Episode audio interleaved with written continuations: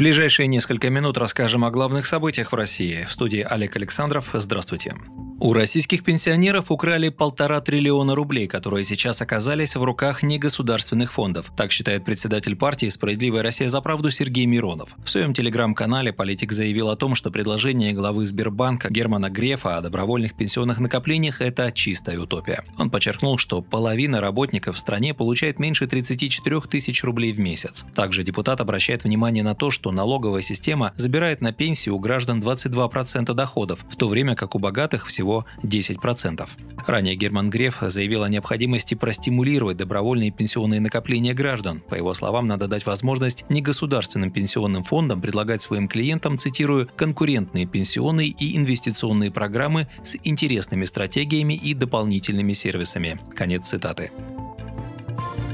Благодаря введению каникул в России властям удалось разорвать цепочки заражения ковид. Об этом заявил заместитель директора по научной работе Центрального научно-исследовательского института эпидемиологии Роспотребнадзора Александр Горелов, подводя итоги недельного локдауна. По его словам, во многих регионах темпы роста заболеваемости инфекцией замедлились. Многие крупные субъекты выходят на этап стабилизации, сказал Горелов в интервью газете «Известия».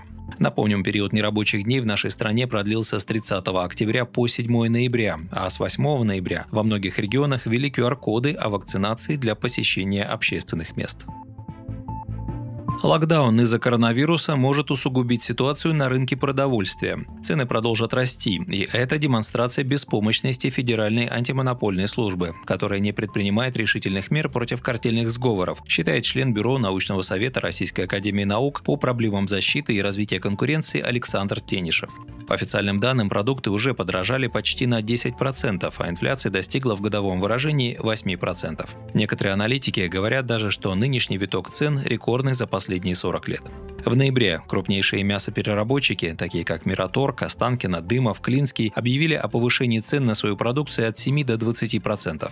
Когда почти в один день десяток компаний решает повысить цены на продукцию, это похоже на картельный сговор, говорит Тенишев. Государству нужно поставить диагноз и проверить, вследствие чего объективных экономических причин или картельных сговоров растут цены. Сейчас же правительство старается оперировать любыми инструментами, кроме антимонопольных. Все это формирует общественные настроения. По данным Левада-центра, эта организация, напомню, входит в реестр иностранных агентов, 62% россиян считают, что предпочтительная экономическая система – государственное планирование и распределение. Это максимум за всю историю исследований. Прошлой весной депутаты Госдумы от «Справедливой России» предлагали ввести госрегулирование цен на продукты, но ФАС, Минпромторг и Минсельхоз убедили правительство этого не делать.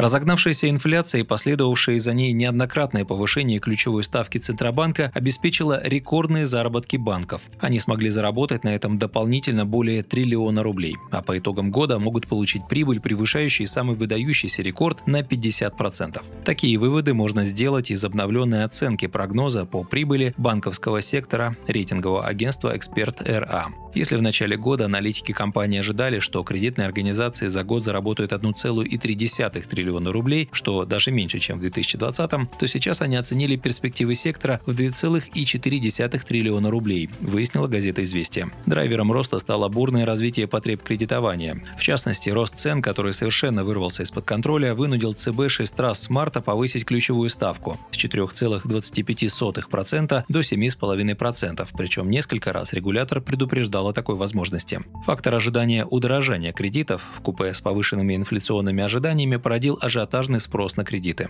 9 ноября лидер российских социалистов в Госдуме Сергей Миронов заявил, что политика Банка России и Минфина стала причиной рекордной инфляции. Его слова ранее приводило «Справедливое радио». ЦБ и Минфин систематически отнимают деньги у людей и перекачивают их в Фонд национального благосостояния. Валютная выручка от экспорта идет не в бюджет, не в экономику, а запирается в кубышку, при этом граждане остаются один на один с мировой инфляцией, потому что внутренние цены растут так же быстро, как мировые. Эта людоедская политика должна быть закончена, сказал Справедливорос.